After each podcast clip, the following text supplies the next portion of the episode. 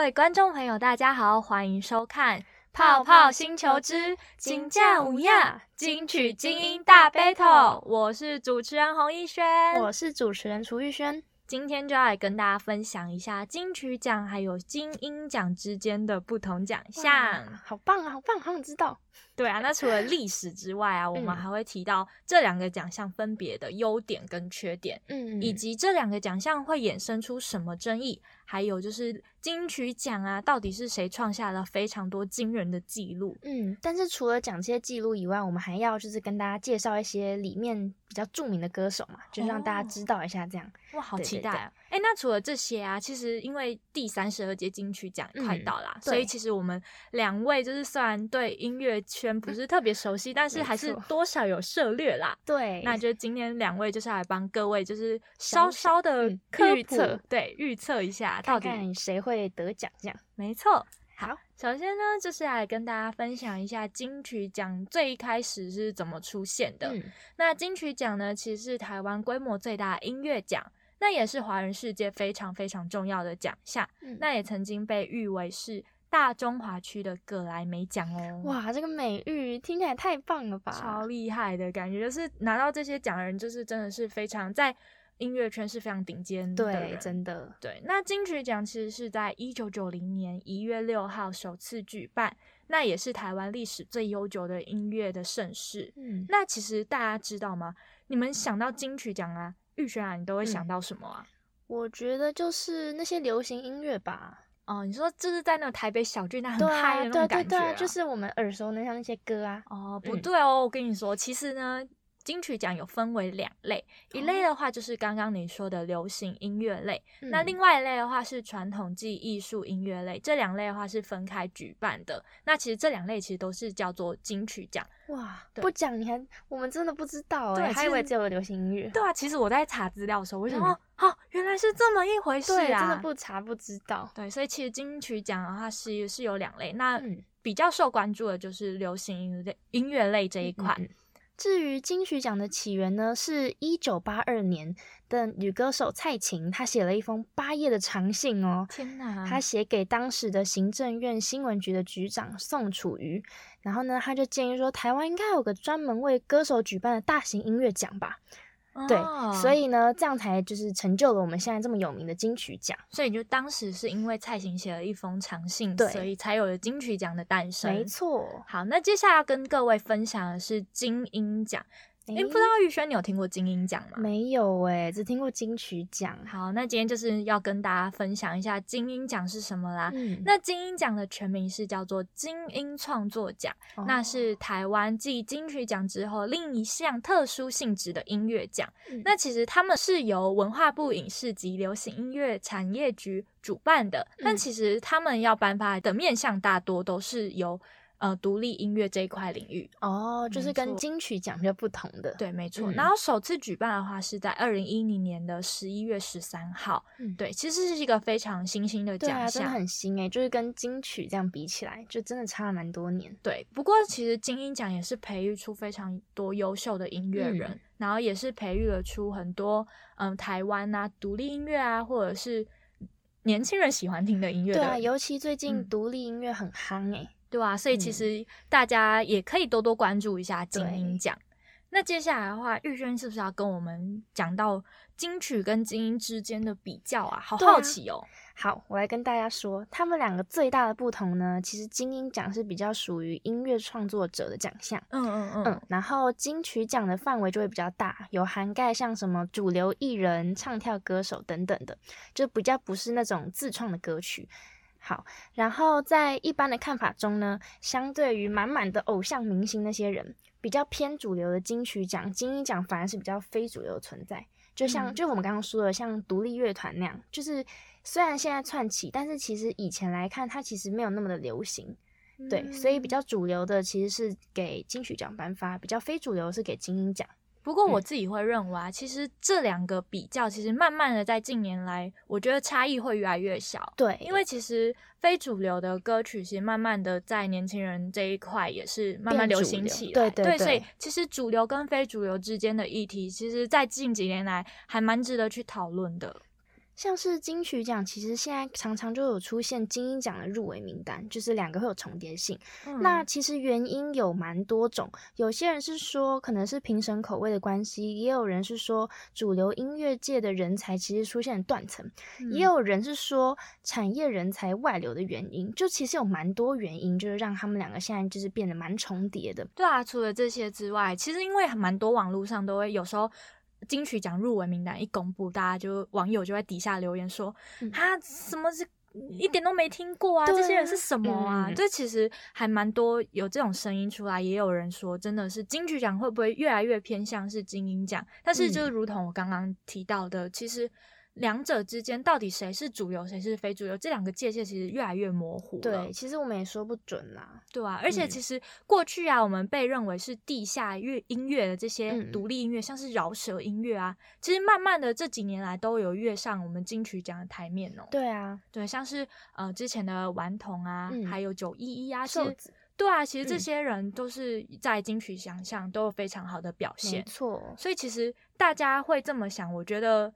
嗯，也是好事啦，因为嗯其实慢慢的音乐本来就是会随着不同时代有不同的喜对，好，也没有说什么样才是主流，怎么样才是非主流。嗯嗯，那至于这提到了金曲奖跟金鹰奖这两项比较嗯不同的，就是有好处跟坏处。嗯接下来就要提到就是金曲的争议啦。嗯我跟你讲，金曲真的衍生出非常多争议。其实有时候啊，我在看节目的时候，我都还蛮期待，就是这一届金曲到底会蹦出一些什么。对，其什实么也是蛮有趣的。，对，啊那其实今天就要跟大家分享嗯一个非常。呃，著名的一个金曲奖的争议嗯就是林声祥大哥，大家有听过他吗？有有，我有听过他。对他，他其实他的乐队啊，声响乐队嘛，提到非常多的金曲奖项都是他们拿下的。那其实林声响啊，他就有做出一个非常 crazy 的事情，嗯，就是什是么？他拒领讲座。哈，你看这看，不是大家都要的吗？他你怎看么会看距离？那我们我们这样声响大哥就是非常有 尬词，就是真拒领的讲座。那为什么他会拒领讲座呢？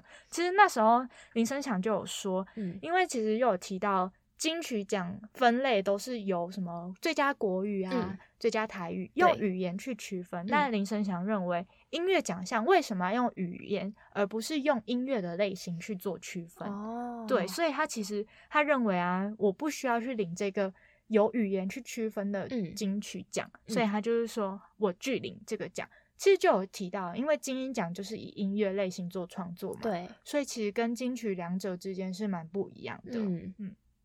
接下来的话就要讲到另外一个，就是一样是争议事件，嗯，是什么？就是诶、你知道吴青峰的那一团叫什么名字吗？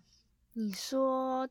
苏打绿吗？对啊，苏打绿不是大家年轻人都非常熟知对的啊，这个大家都知道吧？对啊，那你知道为什么这个会蹦出什么争议吗？不就知是道那时候呢，我们乐团苏打绿的主主唱吴青峰呢，嗯这其实有被冒犯过两次啊。嗯，第一次是在第十九届，他们嗯苏打绿获得了最佳乐团奖的时候，颁奖人是罗大佑先生，嗯他口误把团名就是倒过来念，变成绿打 苏。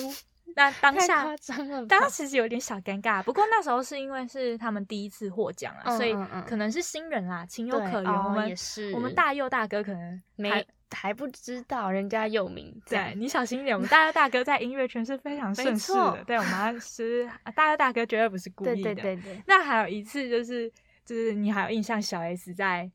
就是在台上啊，嗯就叫吴青峰叫峰姐嘛。其实这个、哦有对，嗯其实这个时候就是有些网友就是说哦，什么清风非常不喜欢这个称号啦。嗯，但我自己个人认为是呃，清风跟小 S 两个人其实都是蛮好的朋友。对，那其实这是他们自己的事情，那对我们我们网也友就不用要太对争议这样，对，我们就不用特嗯别去跟他说、哦，你怎么样？就是他们，这是他们两个之间的事对情啦，所以也也不需要把金曲奖这个主要是颁音乐这个嗯奖项给模糊掉了、对对对，对，除了这两个呃争议之外，还有一个是在去年呢翻唱专辑这个争议，嗯在去年拿下最佳国语专辑的是王若琳的《爱的呼唤》这首、这张专辑里面呢，其实有高达四首是日文歌，然后有两首是粤语。那其实国语歌曲只有五首，没有到它的一半，可是它还是拿下了最佳国语专辑奖这。样跟奖项好像有点不太合耶。对，其实这个这个争议还蛮值得大家去想的，就是说，嗯哎、这是这张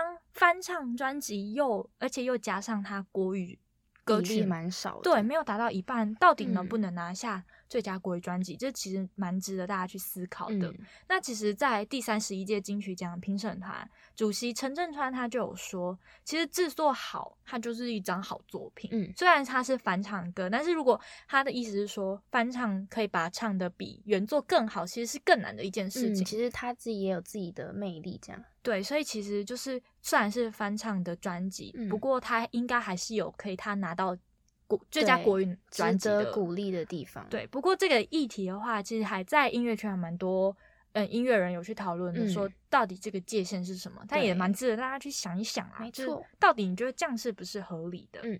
好啊，那接下来我们已经讲完了金曲争议啊，嗯不是要讲一些厉害的人物啊？没错，我们就是现在来讲历年得奖的人。哦，那要讲历年得奖人，我讲奖项，让你来猜，你要让我猜，哎、我我是凡夫俗子哎、嗯可以啦，有很多有名的人。好啊，好啊那你让我猜，第一个嗯是得奖最多的男歌手，得奖最多男歌手，我想一下哦，哎、王力宏吗？没有，一定是大家都知道的，大家都知道的很有名的，啊，我知道啦，周杰伦吗？没错，就是周杰伦，他拿嗯下了十五座哦，十五座，天哪，超！厉害，我我我小学 那个画画比赛都没拿到十五真座，哎的，更何况是金曲奖哇呢。塞，好，嗯那女歌手呢？你猜猜看，女歌手啊，我知道啦，一定是我们很很耳熟能详，然后也是大家在音乐圈里面没错非常值得敬仰的江蕙二姐，对不对？没错，你很会猜耶，就拜是江蕙托。那你猜她拿了几座？江蕙出道那么久，应该少说也有十座吧？没错，超过她拿了十三座，也是哇很厉害。果然是我们二姐，欸没错，然后拿了最多专辑的呢，专辑奖的就是五月天，也是非常耳熟能详的大团。五月天没错啊，你说五月天的第二人生吗？没错，那个专辑非常的红哦。哇，哦然后呢，得奖最多专辑就是一届的话是阿密特张惠妹，嗯，然后入围最多次的男歌手还是周杰伦，周杰伦那么厉害，那他他入围几次啊？他入围了三十五次，然后天拿了哪十五次的奖，很厉害吧？天然金曲后奖都还没有到三十五届，他就入围没三十五错，次，超厉害。嗯，入围最多次的女歌手呢是又是张惠妹，哇，张惠妹，张惠妹入围了二十七次，哎，超级多次，超级厉害的。好，那我们再讲两个，一个是最年轻的歌王，嗯，最年轻歌王，对，不会是我刚刚说的王力宏吧？就是他，你真的很会猜，你一定是嗯有研究过、哦。还有小嗯小涉略啦，他在二十三岁就拿到了金曲歌王的荣耀，哇真的塞非常厉害。真的年轻有才哎，没错，我们讲了歌王，一定要讲歌后吧。哦，歌后，好好歌好后是高胜美，不知道大家有没有听过？就是她已经不嗯是那么可能年轻一代知道的，但是她也哦是很厉害的角色哦、她也是在二十三岁就拿到了金曲歌后的荣耀。所以其实会不会二十三是一个魔咒 吗？我觉得可能是一个幸运数字哦，所大家以在二十三岁的时候可能 要搞出一些好作品，没错，好不好？然后赶快去突破那个金曲奖，看能不能有机会刷新这个没奖错项。好，那其实跟大家分享了这几这几个非常非常知名的音乐人。嗯，那其实我们就要跟大家分享，呃，其中的几位。首先的话是五月天，大家一定听过五月天吧？当然那么就是有名，台湾第一天团嘛。嗯那其实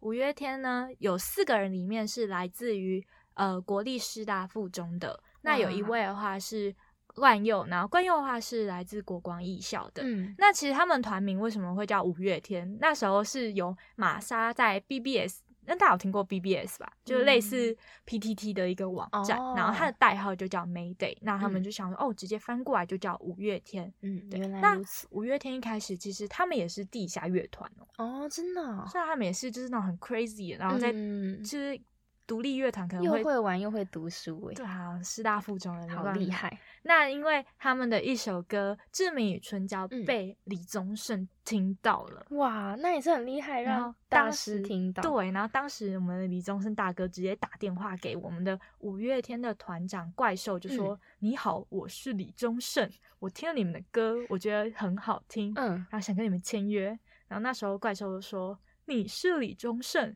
我还罗大佑嘞。” 就是哇，那你很会学、欸， 差一点点，差一点点就嗯跟这个错过对，了跟滚石音乐错过。嗯不过最后最后啊，幸好就是、嗯最后他们是签约了，然后好险才听得到这么好的作品。对，然后也是我刚刚有提到这首《志明与春娇》，当时呢真的是轰动全台，然后就是让很多人很多人都认识到五月天，所以嗯接下来就是要让大家听一下五月天《志明与春娇》。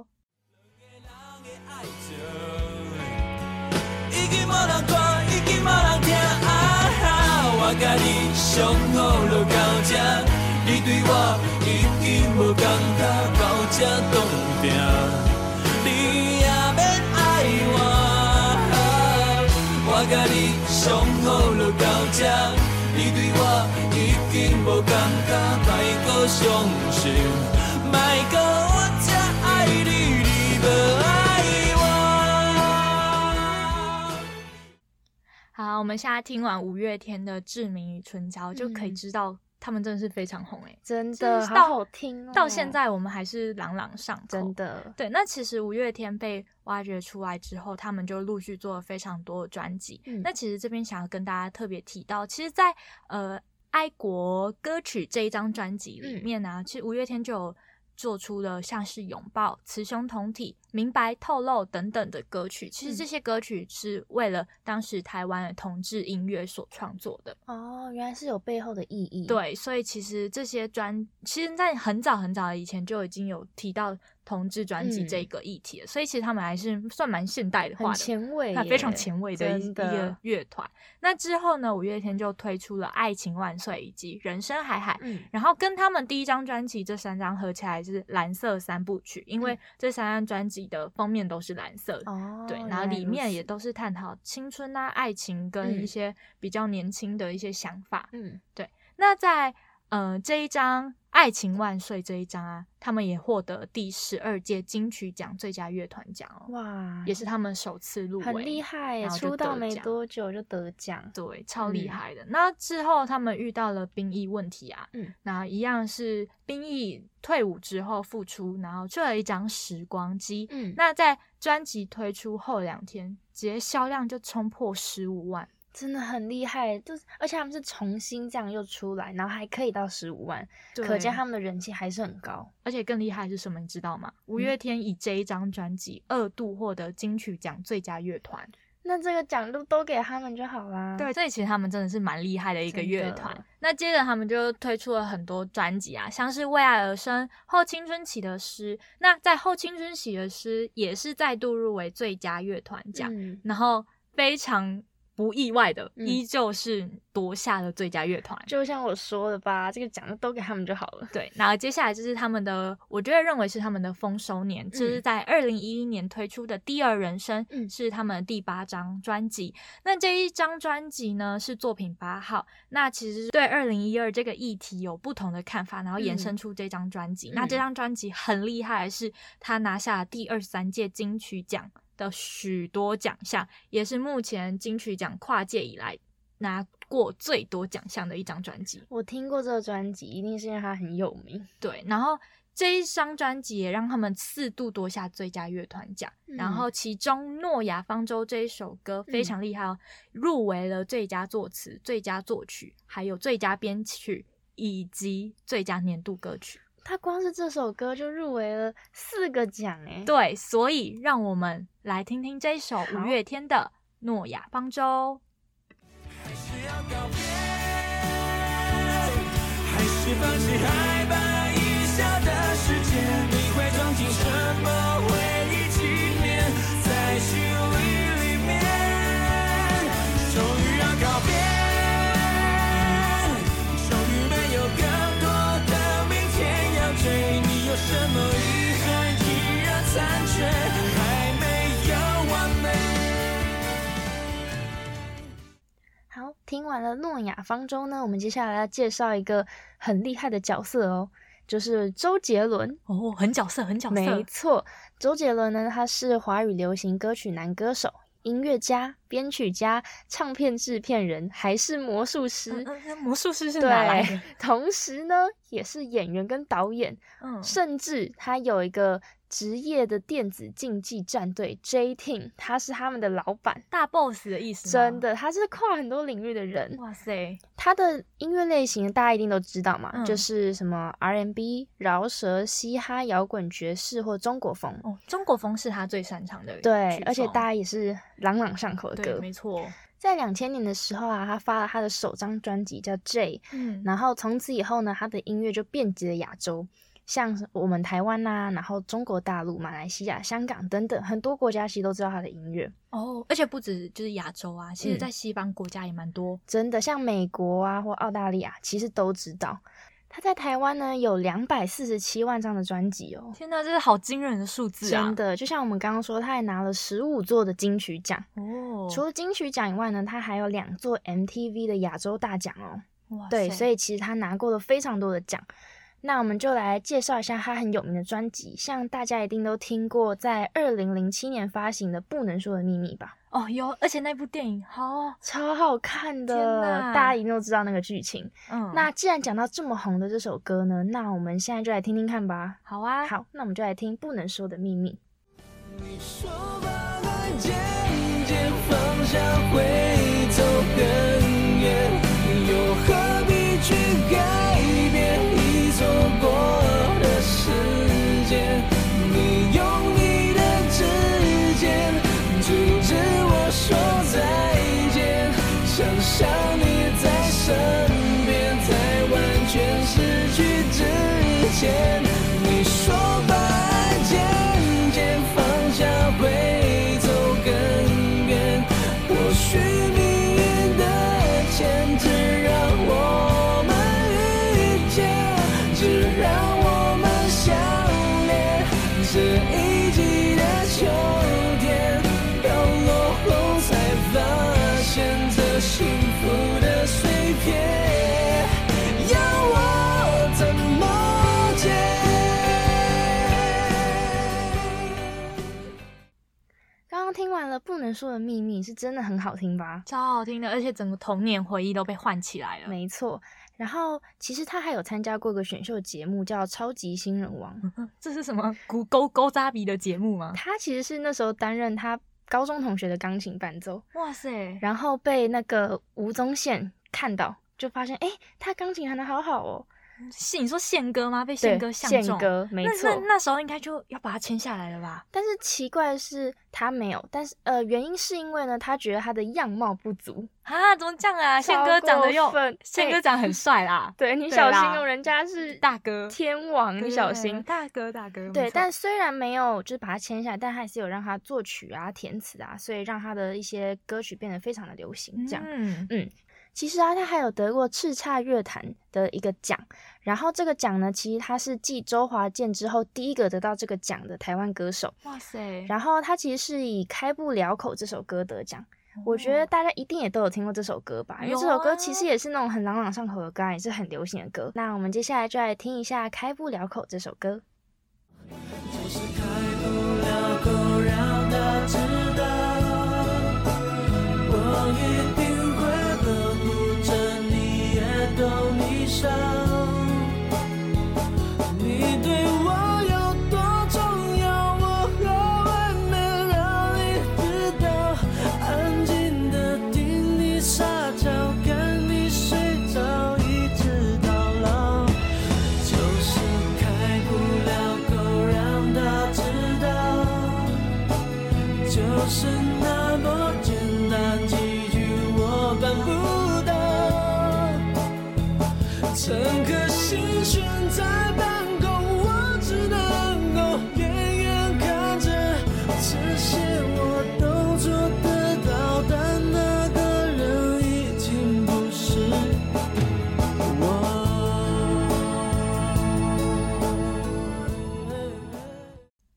好啦，刚刚听完了周杰伦的《开不了口》，其实真的他的歌到现在依旧是经典。对，都是直接听了就会唱。没错，那接下来呢，就来到了金曲奖的我们两位的名单预测啦。嗯，没错。其实金曲奖第三十二届已经快要举行了，对，就是在六月二十六号，在台北小巨蛋也是要开始我们的金曲三二。没错。那接下来就是要跟大家分享一下最佳华语男歌手到底有谁会入围嘞？哎，玉轩啊，你有没有什么口袋名单要跟大家分享的？嗯，我觉得瘦子好像蛮有可能的哦。怎么说？为什么会选他瘦子？最近感觉串起的蛮快的、啊，而且我觉得他的歌也是那种大家蛮喜欢，然后也是那种就像我们刚刚说的新崛起的那种饶舌啊什么的，感觉我蛮喜欢他，而且他长得蛮帅的。 对，后面那个才是重点吧，帅才是重点吧。没有啦，不过其实瘦子啊，一手这一这一张专辑其实非常的让人受瞩目，嗯因为其实他把原本大家可能对于嘻哈的音乐啊，可能像是批判社会这种性质，但是在这张专辑，他以嘻哈的方式，却是去诉说了许多社会议题，嗯，或者是能源议题啊。其实这张专辑蛮多人蛮喜欢的，就是可以审思一些事情的这样子。，对，所以嗯其实瘦子真的蛮有机会可以入围我的欸。也觉得。哎、那我我自己啊，我自己嗯想要跟大家分享的是维利安。维利嗯，安这一次这张专辑嗯《Sounds of the Life》是我觉得是蛮打破他以往的类型，然后嗯也是把他自己的过往去挖掘出来跟大家分享。所以其实他这张专辑还蛮不错的，也有嗯机会也可以蛮有机会的对拿下最佳华语男歌手。嗯对，那这边要跟大家小小的科普，是从金曲三二之后开始，最佳国语男歌手就要变成最佳华语喽。哦，就是名字上有个改变对，这样，名字上有改变，嗯但其实基本上就是入围的一些规则都是不性变质其的。实一样，对嗯就是名字有改这样。而且这边还要跟大家说一下，我自己个人认为吴嗯青峰很有可能可以蝉联哦。嗯，怎么说？因为其实吴青峰在去年拿下了歌王，但嗯在今年呢，他也一样有发行了新专辑，叫《彻夜一一与一》。嗯那这张专辑也是蛮多打破他以往的创作风格，嗯，就是有种独特新颖的感觉。对，所以其嗯实他也蛮有机会可以蝉联这个金曲奖歌王的宝没错，座。没错。那讲完了最佳华语男歌手啊，接下来就是一定要不免俗提到最佳华语女歌手啦。嗯，那女歌手嘞，你自己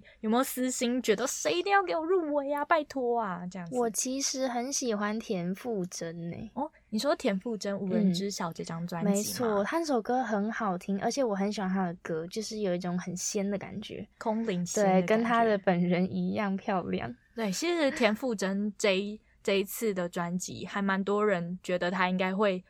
借这张专辑拿下最佳华语女歌手。其嗯实她拿下女歌手，我觉得是实至名归真的，不过她的一些竞争对手也是非常强烈的，像嗯是苏慧伦。嗯苏慧伦这次就是暌违多年，终于登上歌坛，然后以《面面》这张专辑入，有可能可以入围最佳华语女歌手，所以其实嗯苏慧伦是非常强劲的对手。除此之外呢，还有万芳，嗯她她这张专辑呢也有可能会拿下最佳华语女歌手。嗯，就让我们拭拭目目以以待待。没错，那最后还是跟大家说一下，金曲奖的话会在六月二十六号在台北小巨蛋就会正式开奖喽。嗯那就希望我们刚刚提以上提到这几个可以有机会可以希望我们预测的是对的。对，这样不然我们会我们很绕苦。对对 对，好啦，那今天的节目很开心，就很快就到尾声，嗯，感谢大家今天的收看，我是逸轩，我是玉轩，泡泡星球之